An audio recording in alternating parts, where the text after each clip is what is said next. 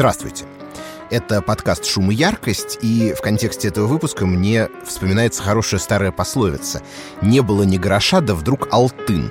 У нас действительно очень долго не было ни одного выпуска про отечественное кино, но лед тронулся. Месяц назад мы обсуждали «17 мгновений весны» в честь Дня Победы. А сегодня продолжаем другим здешним фильмом из другого времени и даже, можно сказать, из другой страны. Там был Советский Союз, а здесь Россия, рубежа тысячелетий. Это фильм, у которого этой весной был юбилей, 20 лет со дня премьеры. Но главное, это фильм, который знаменит своим саундтреком ничуть не меньше, чем сюжетом или, допустим, яркими цитатами. Это «Брат 2» Алексея Балабанова. Но прежде чем я перейду к содержательной части, позвольте произнести традиционную мантру. Да, шум и яркость по-прежнему можно и нужно слушать на любой из стриминговых платформ, а еще ставить подкасту оценки и присылать свои комментарии, мысли и предложения на адрес подкаст собакакинопоиск.ру.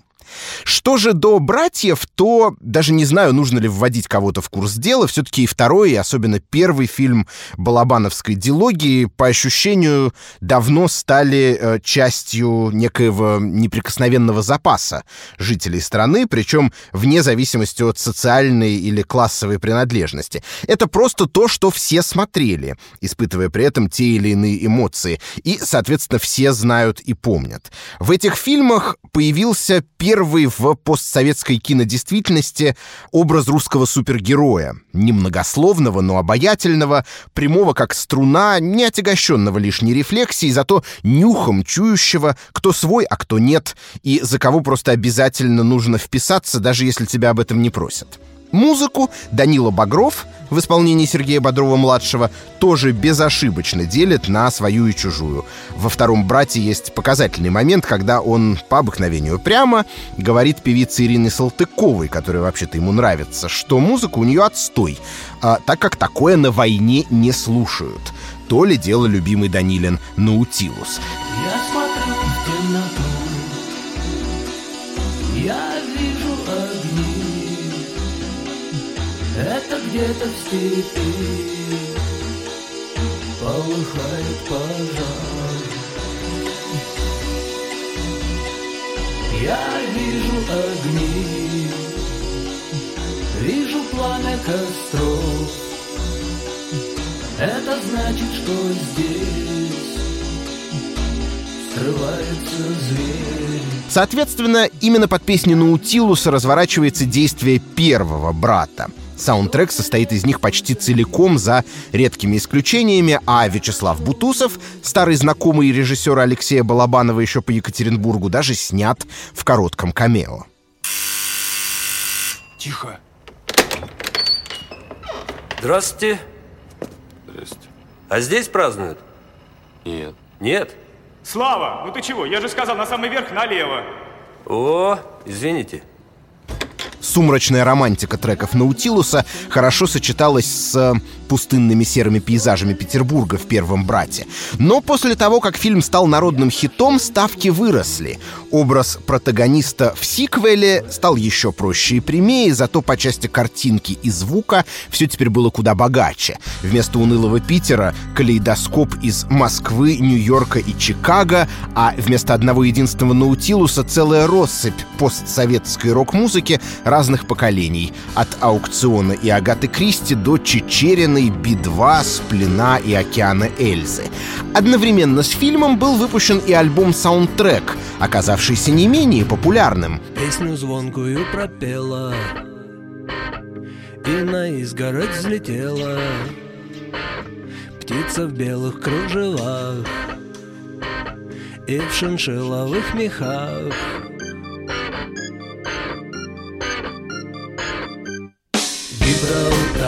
Кроме того, вошедшие в картину треки попали в регулярную ротацию нашего радио, радиостанции, запущенной в конце 90-х, как раз во временном промежутке между первым и вторым братом. Лабрадор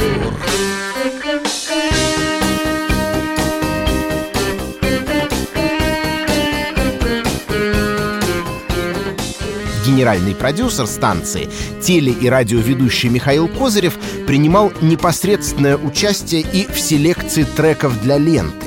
И для этого выпуска я решил узнать у него из первых уст, как происходил этот процесс. Михаил Козырев сейчас с нами на связи. Миша, расскажи, пожалуйста, для начала, как осуществлялась ваша совместная работа с Алексеем Балабановым и продюсером фильма Сергеем Сельяновым. Они просто попросили тебя подогнать хорошей музыки? Или, например, Балабанов советовался с точки зрения конкретных сцен с тобой, что где может звучать? Важный момент, который, с которого я хотел бы начать, это то, что в этой связке Балабанов, Сельянов и я принимал непосредственное участие Константин Эрнст. Надо сказать, что когда я на днях в одном интервью вспомнил, что на самом деле этот контакт произошел с помощью Вани Демидова, мне позвонил Костя, прочитав это в издании, и сказал, подожди, старик, давай-ка вспомним, это же было вот здесь, у меня в кабинете. Вот здесь сидел Сильянов, вот здесь сидел Балабанов, и я им сказал, Эрнст говорит, э, что, ну, ребят, этот ваш герой не может слушать там Наутилус Помпилиус или Настю Пулеву. Это вы, музыка вашей молодости, он должен слушать совсем другое. Дайте-ка я вам дам человека, который хорошо разбирается в том, что сейчас слушает молодежь. И, собственно, он им посоветовал меня. А дальше э, работа происходила следующим образом. Мы смотрели сцены на предварительном монтаже, то есть они, это, было, это была еще достаточно рыхлая версия картины, которая сделана была без учета какой бы то ни было музыки. Я приехал в Санкт-Петербург с чемоданом, который был набит в основном вот этими вот CDR-ами, это так назывались болванки, на которые нарезали музыканты э, свою, свою музыку, и не было еще у них лейблов, этикеток на этой, на этой пластинке. Э, может быть, кто-нибудь помнит вот такие вот ручные ручные CDR, на них, как правило, маркером просто артист писал свое имя и там какие-то пометки делал. Вот таких CDR у меня был полный чемодан, и дальше мы смотрели, в каких сценах нужна музыка вообще. Как потом выяснилось, мы, конечно, переборщили. То есть в «Брате 2» музыка намазана густо, как вот, я не знаю, там кетчуп на шашлык просто.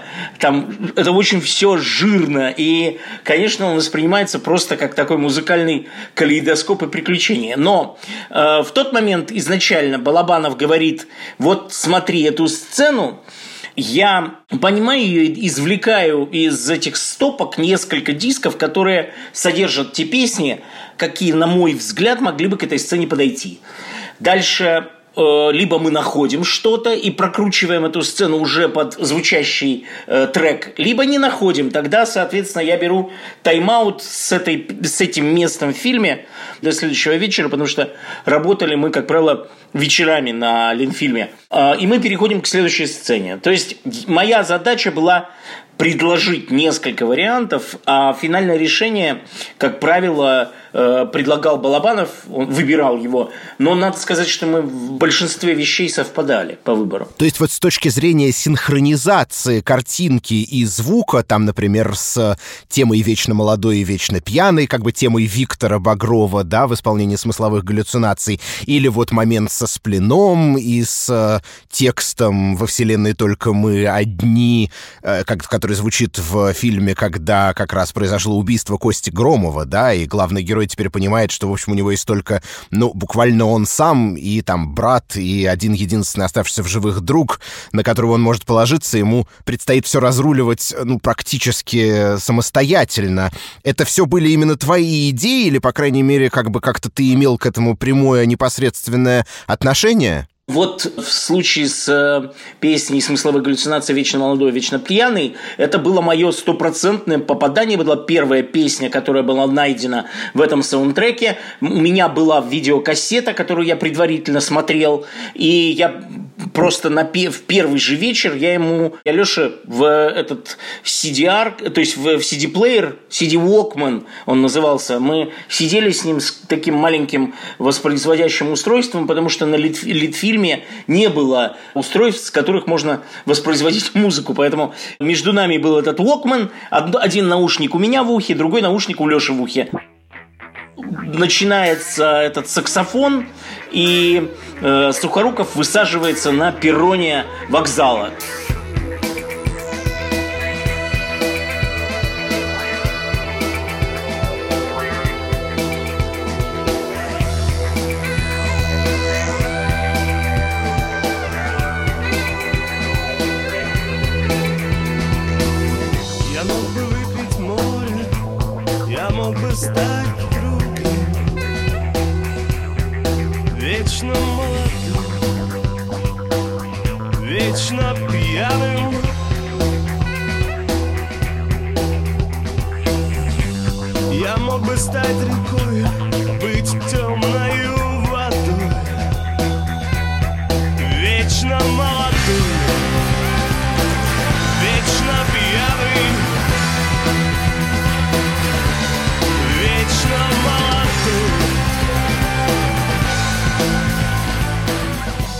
Все, она легла прямо в десятку. И потом уже предложение Леши было проложить ее в момент погони, когда в финале погони э, Сухоруков говорит «притормози», вышибает тачанкой заднее стекло и начинает поливать их с диким криком. «А-а-а!» Вот это вот, который он испускал с удовольствием. Вот э, э, это, это как бы закольцовывание темы. Это э, произошло, ну, как бы Леша, Леша придумал точно так же, как и «Гни свою линию с плена», там тоже закольцовывание. Она звучит не в одном месте. Она возникает, если я не ошибаюсь, в тот момент, когда они угоняют машину. Первый раз, когда садятся в э, эту точилу, и там дон дон дон дон дон начинается этот риф Васильевский.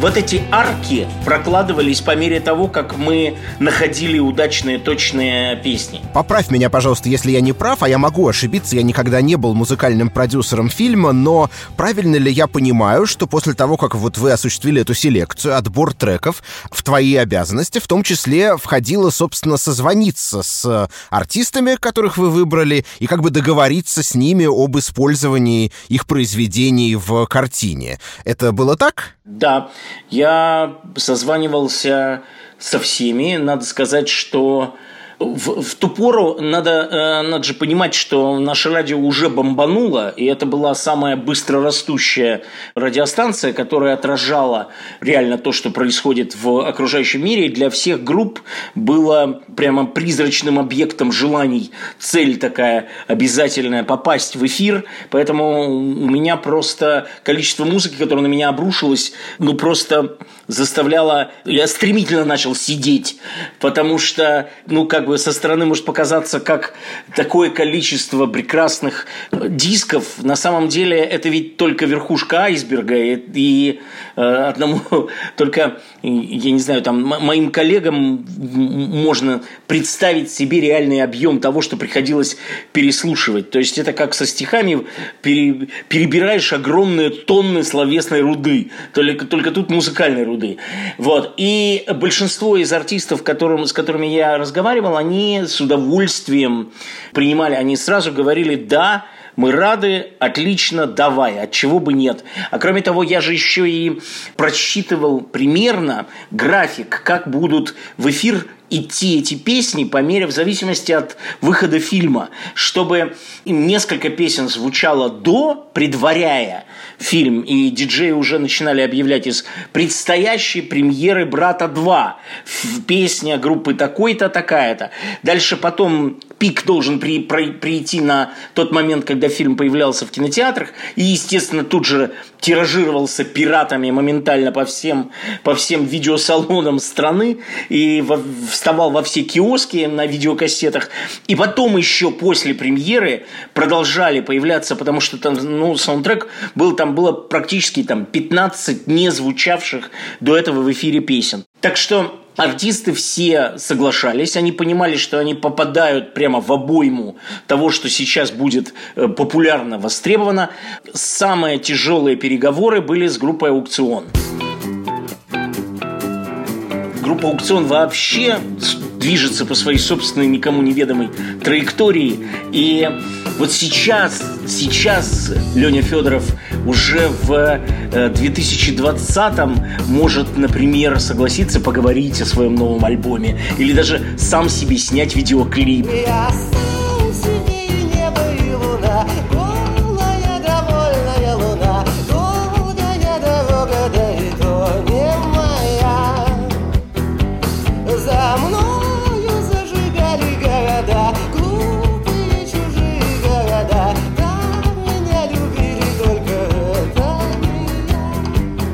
Но до этого расчеловечивания нужно было с того момента ждать 20 лет. А нам песня была нужна именно тогда. И я помню, что это был очень тяжелый разговор, потому что их основная их основной вопрос был, зачем нам это надо? Нам это вообще не надо. Мы не гонимся ни за какой популярностью.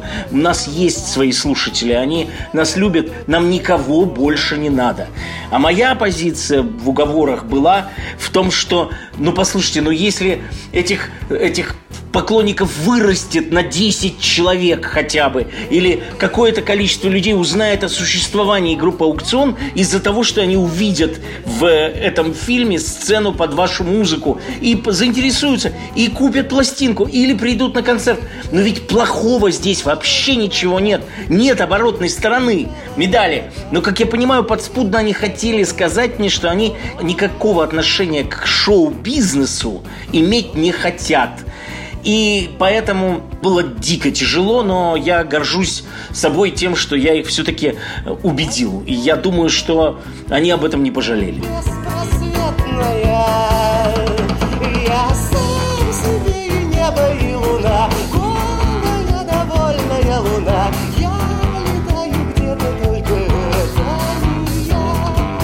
Да, это очень круто. Честно говоря, зная Леню и аукцион, я прямо вот представляю себе, слышу его интонации, представляю себе, как все это происходило. Да-да-да-да. Скажи, пожалуйста, а никто не просил хотя бы там, я не знаю, сценарий как-то вкратце прочитать? Все просто соглашались, ну, как бы на доверие к тебе? Я не помню, кому-либо я отсылал сценарий или нет, но я очень подробно описывал это. И еще свежа была память о первом брате, и я старался как бы описать в общих чертах, о чем будет этот фильм.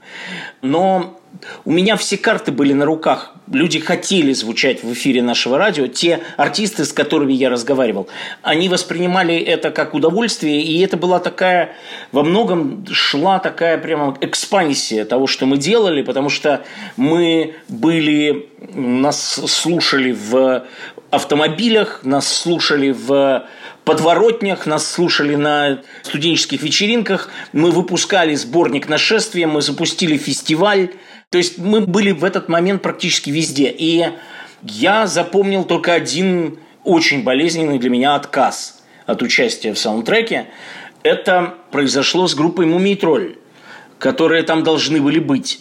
Вот в той сцене, где Данила Багров стругает порох в пугач в заброшенном здании, должна была звучать песня с текстом «Мне бы твои пули переплавить в струны, может быть, другая песня получилась бы». Это забавы. И она была там просто так, что мы когда первый раз подложили ее с Балабановым, у нас просто мурашки по коже пошли. Настолько это было точно. И в этом какая-то была прямо пронзительная, какая-то такая волна печали, одиночества. Вот. Это было просто идеально. Но... Музыка сорвалась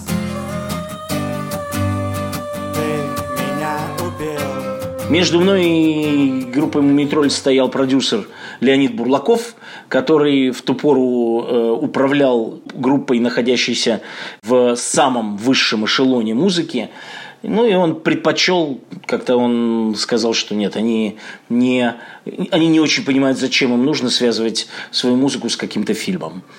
Так они пролетели мимо. А в результате в этом месте Там э, океан Эльзы ведь, по-моему, да? Да, да. В результате в этом месте звучит песня Океана Эльзы. И место все равно пронзительное. И много раз я слышал комплименты того, что это точно угаданный мелодический мотив. Після дощу висохла ніч, вітер погас. Мене одні, мене живі, виключить нас. Ти, як завжди, дивишся вниз, довго мовчиш. Так не сиди, вимкни сиді, ти ж не гориш. Хочу, не хочу, знаю, не знаю,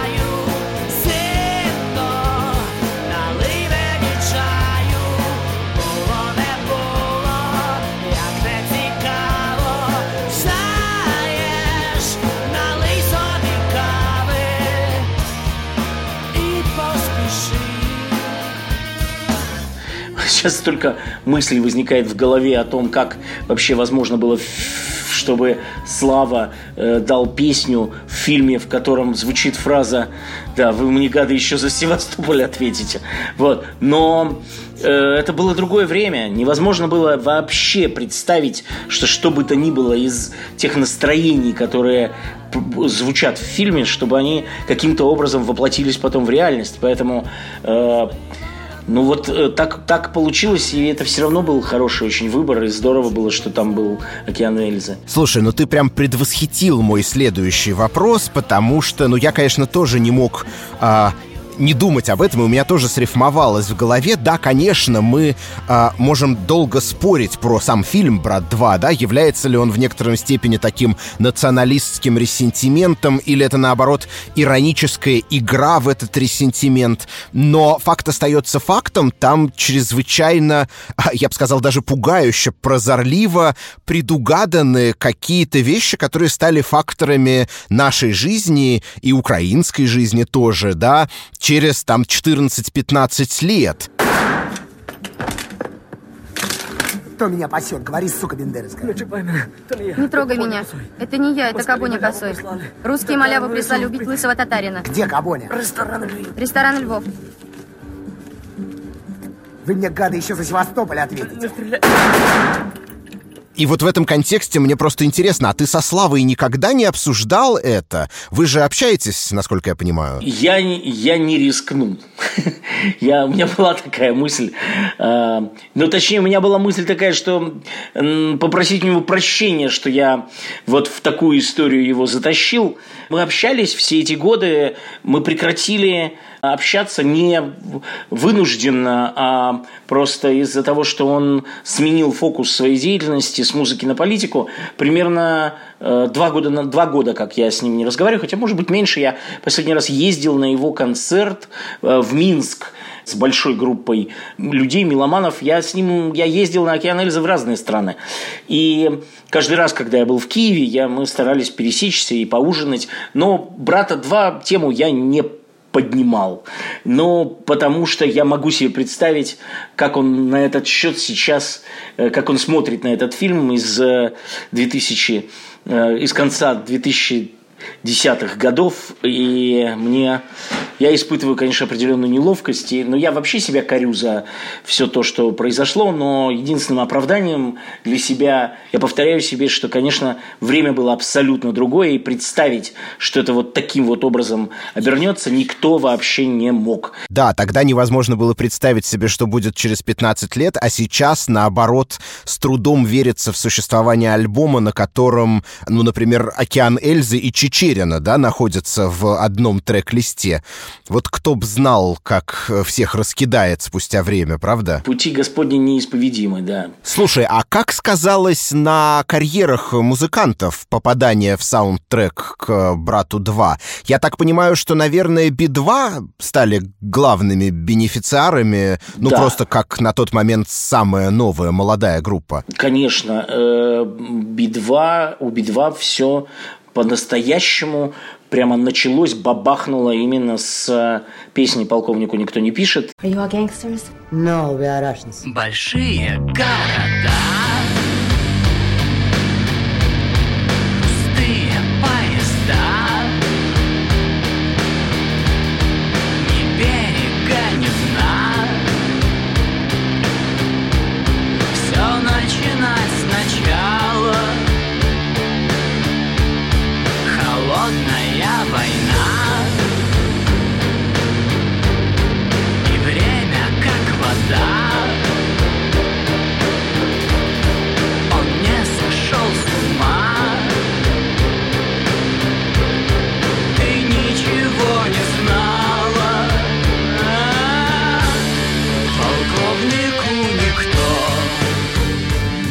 что я привез эту пластинку, которая э, у меня уже к этому времени была, и я даже первый, первым делом запустил в эфир э, на нашем радио песню «Ты разбиваешь мое сердце» э, с этого дебютного альбома, который назывался «И корабль плывет». И никакой реакции у слушателей. Потом я запустил, как ни странно, песню «Варвара». И реакция была очень вялая. Потом я запустил песню «Никто не придет», которая едва ли не самая моя любимая с того альбома, и тоже ничего. И вот этот альбом со всеми этими и другими треками я дал вечером э, э, Балабанову, и мы, по-моему, подложили, подложили песню «Счастье» на тот проезд с э, американским дальнобойщиком, когда они в фургоне, и он ставит ему кассету, и они только-только находят какой-то общий язык, и вот звучит песня Би-2. Where you from? Ты откуда? Uh,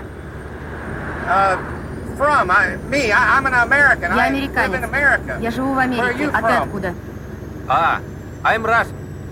Russian. Русский? Ага. From Moscow? Из Москвы? Moscow. Russian music. Это новое. Э, New. Put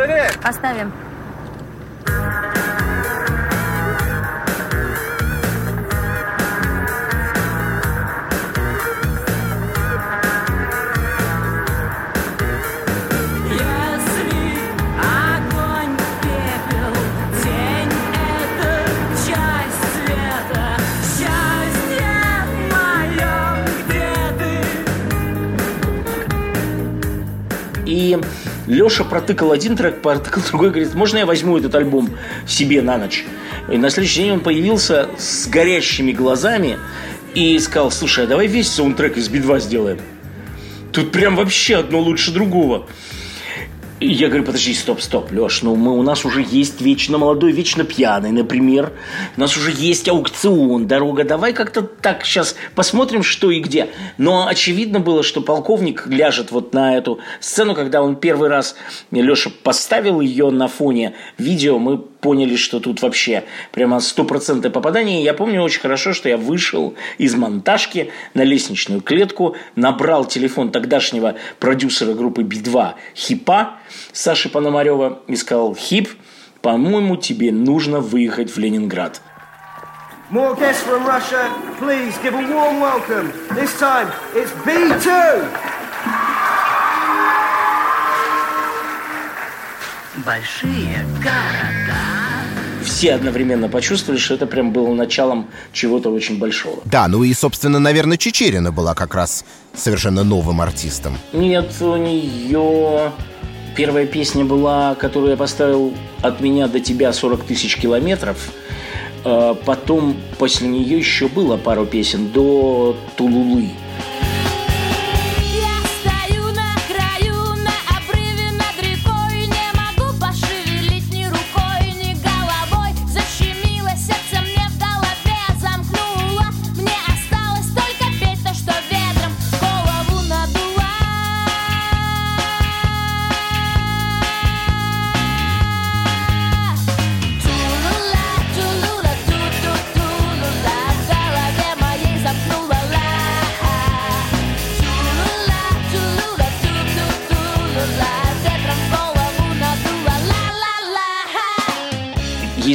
Изменяет память, Чечерину я поставил в саундтрек это была песня, которая уже звучала в эфире, она уже отзвучала. Но другое дело, что когда вышел фильм, потребность в этих песнях возросла настолько, что сам саундтрек отлетал, как горячие пирожки. Дело в том, что фильм в прокате особо не мог заработать в то время, потому что проката как такового практически не было. Основной, основные деньги делались пиратами на ВХС-ках. А вот в отношении саундтрека основные деньги тоже делались пиратами, но у всех лейблов того времени были договоренности с пиратами. То есть они говорили, давайте договоримся, что пиратить нас будете только вы, и больше никому не дадите нас пиратить. И если так, мы с вами тогда заработаем больше денег. Вот, и я помню, что Алена мне, Алена Михайлова, которая руководила Real Records, она рассказывала, что она консультировалась с этим Ладиком, был такой знаменитый пират Ладик.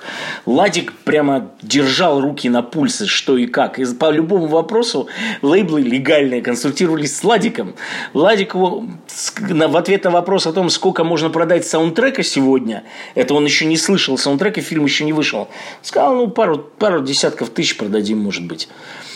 Они, они продали не то чтобы больше, они продали космически большее количество пластинок. И еще один занятный спор, я помню, с Аленой, был следующим. Я хотел, чтобы на саундтреке звучали фразы из фильма. Потому что фильм написан еще таким хлестким, запоминающимся языком. Если фильм действительно должен был выстрелить, как у нас складывалось ощущение, то круто было бы, чтобы э, люди на пластинке ловили бы еще эти фразочки, которые отсылали нас к тем или иным сценам. То есть, по сути дела, сделать так же, как Квентин Тарантино на саундтреке фильма Pulp Fiction. Криминальное чтиво. Но лейбл сказал вообще не катит. То есть человек хочет послушать, найти любимую песню, он переключает дорожки, а вместо этого у него фразы какие-то. Это не годится. Но я бился за это отчаянно, и в конечном счете был найден такой компромисс, что мы пришпилили эти фразы к концу песен. То есть песня заканчивается, I want Russian prostitute. Мерлин. И начинается следующий трек. Но если человек хочет услышать песни, то он переключает переключением дорожек, и он попадает все время на музыку. А диалог звучит только в конце. И это, собственно, и волки сытые, и овцы целые остались. Да, это остроумное решение. Слушай, а для Лёши вся эта музыка, она как бы в новинку была? Он ее не знал, он на Наутилусе остановился в своей, так сказать, меломанской жизни? Или не совсем? Нет, ему к этому моменту была известна Земфира, и он э, очень любил Агату Кристи, поскольку это тоже земляки наши. И песня, которую он изначально предложил под этот э, подъем Данилы по лестнице к американцу, где он читает «Я узнал, что у меня есть огромная семья», это э, песня Вадика Самойлова Я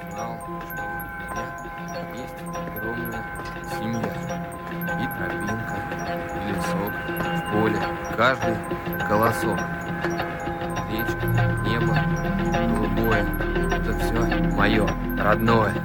Это родина моя.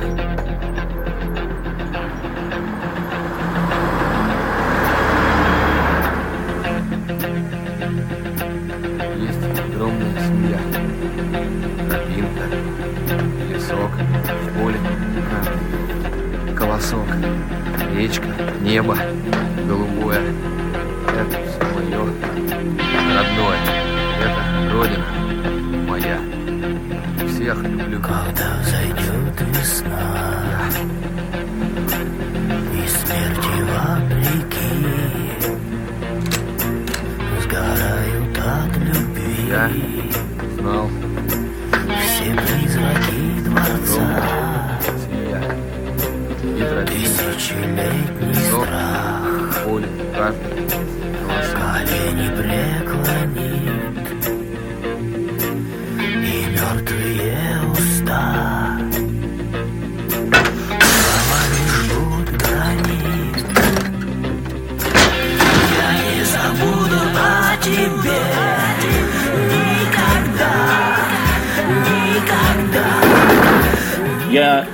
забуду о тебе никогда, никогда. Вот эта песня, она у него была с самого начала, по-моему, Вадик ему направил. Короче, к этой песне я не имел отношения. Это был лично выбор Леши. И когда он мне ее поставил, то тут понятно было, что это идеально подходит вообще к этому такому моменту финального преодоления главного героя.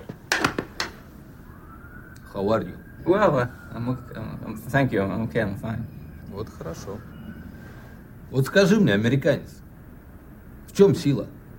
Разве в деньгах? Вот и брат говорит, что в деньгах. У тебя много денег. И чего?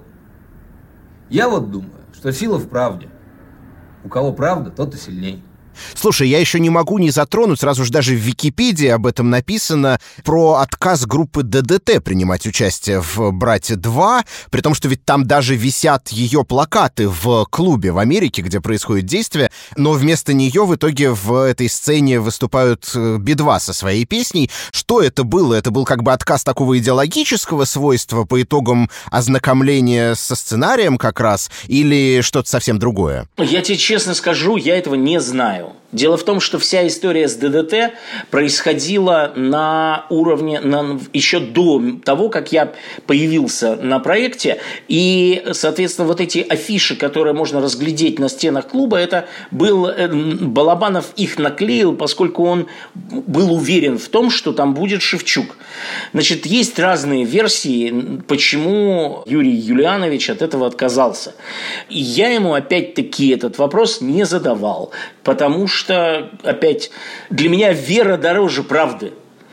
Я хочу верить в Шевчука и могу не знать эту правду. И не хочу ее услышать из его уст. Но если говорить о версиях, то какие-то люди говорят, что он отказался из-за того, что не захотел сниматься в клубе. Якобы ДДТ – это стадионная группа, а тут они на сцене какого-то замызганного полуподпольного клуба в Чикаго. Что это, дескать, не по статусу. С другой стороны, я слышал, что ему что-то показалось сильно как бы не несовместимым с духом своего творчества. Фильм этот показался ему невозможным с той колокольни, с которой он смотрел на это. И я думаю, что, скорее всего, правда вот в этом – но это предмет для какого-нибудь будущего, будущей дружеской попойки с ним или, или какого-нибудь интервью очередного. Да, ну сказав, что вера дороже правды, ты как бы полемизируешь с Данилой Багровым, да? Который Конечно. как раз говорит там, что сила в правде. Да, да, да. А, ну, слушай, в завершение я не могу не спросить у тебя вот о чем. Известно, что отношение к самому фильму «Брат 2» у тебя довольно неоднозначное по прошествии времени, и мы даже немножко этого касались в разговоре. А с саундтреком как дело обстоит? Вот прошло два десятилетия. Эти песни до сих пор будоражат душу, как-то волнуют и отзываются чем-то? Или, ну тоже это уже пройденный этап, ты как бы зачеркнул, перелистнул эту страницу своей жизни? Ну, саундтреком я, конечно, горжусь. Это заебическая работа.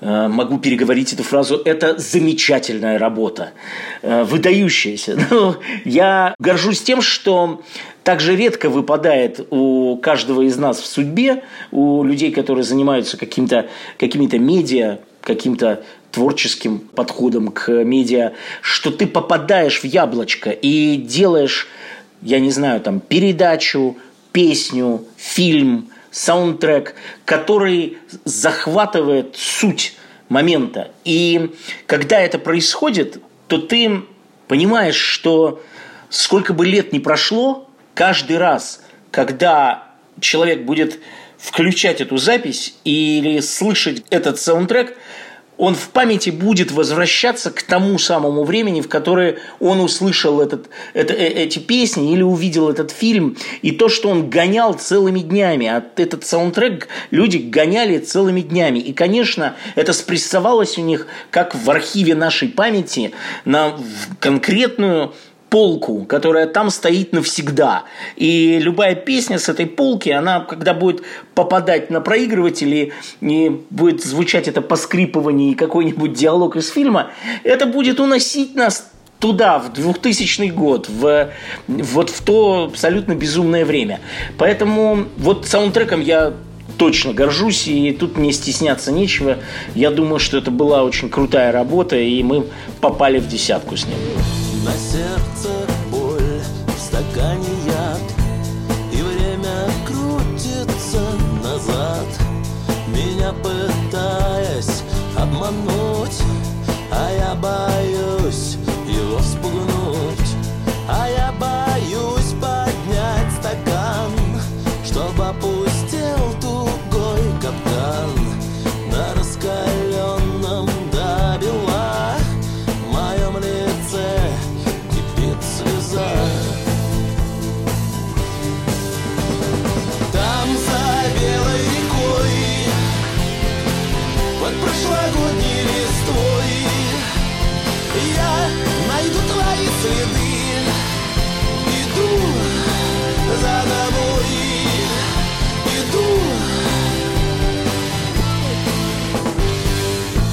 И самое последнее, а Ирина Салтыкова это тоже твоя креатура или нет?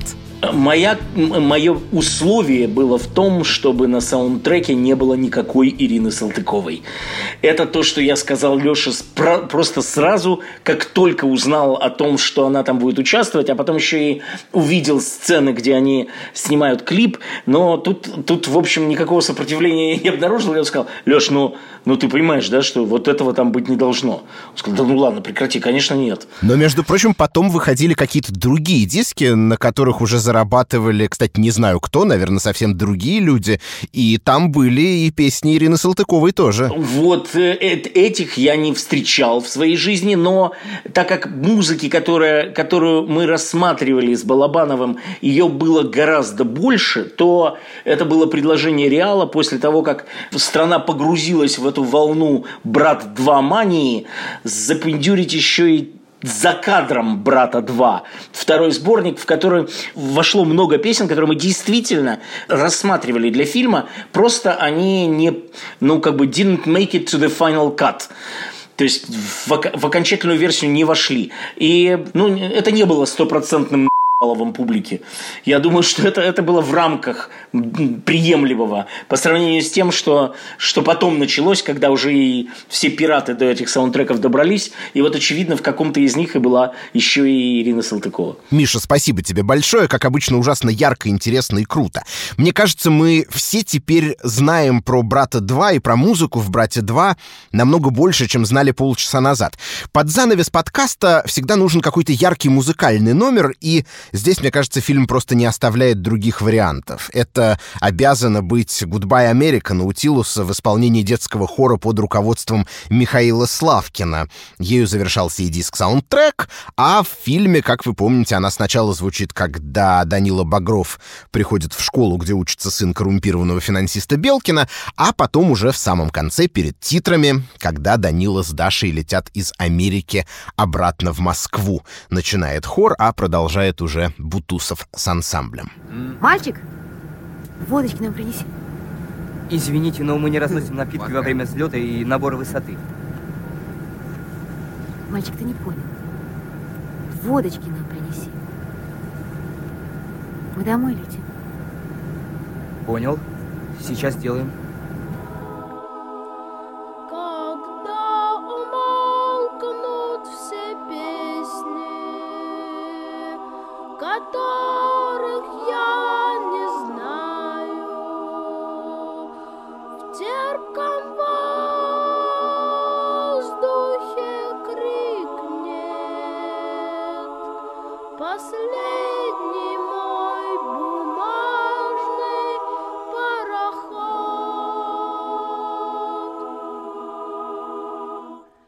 Goodbye, America.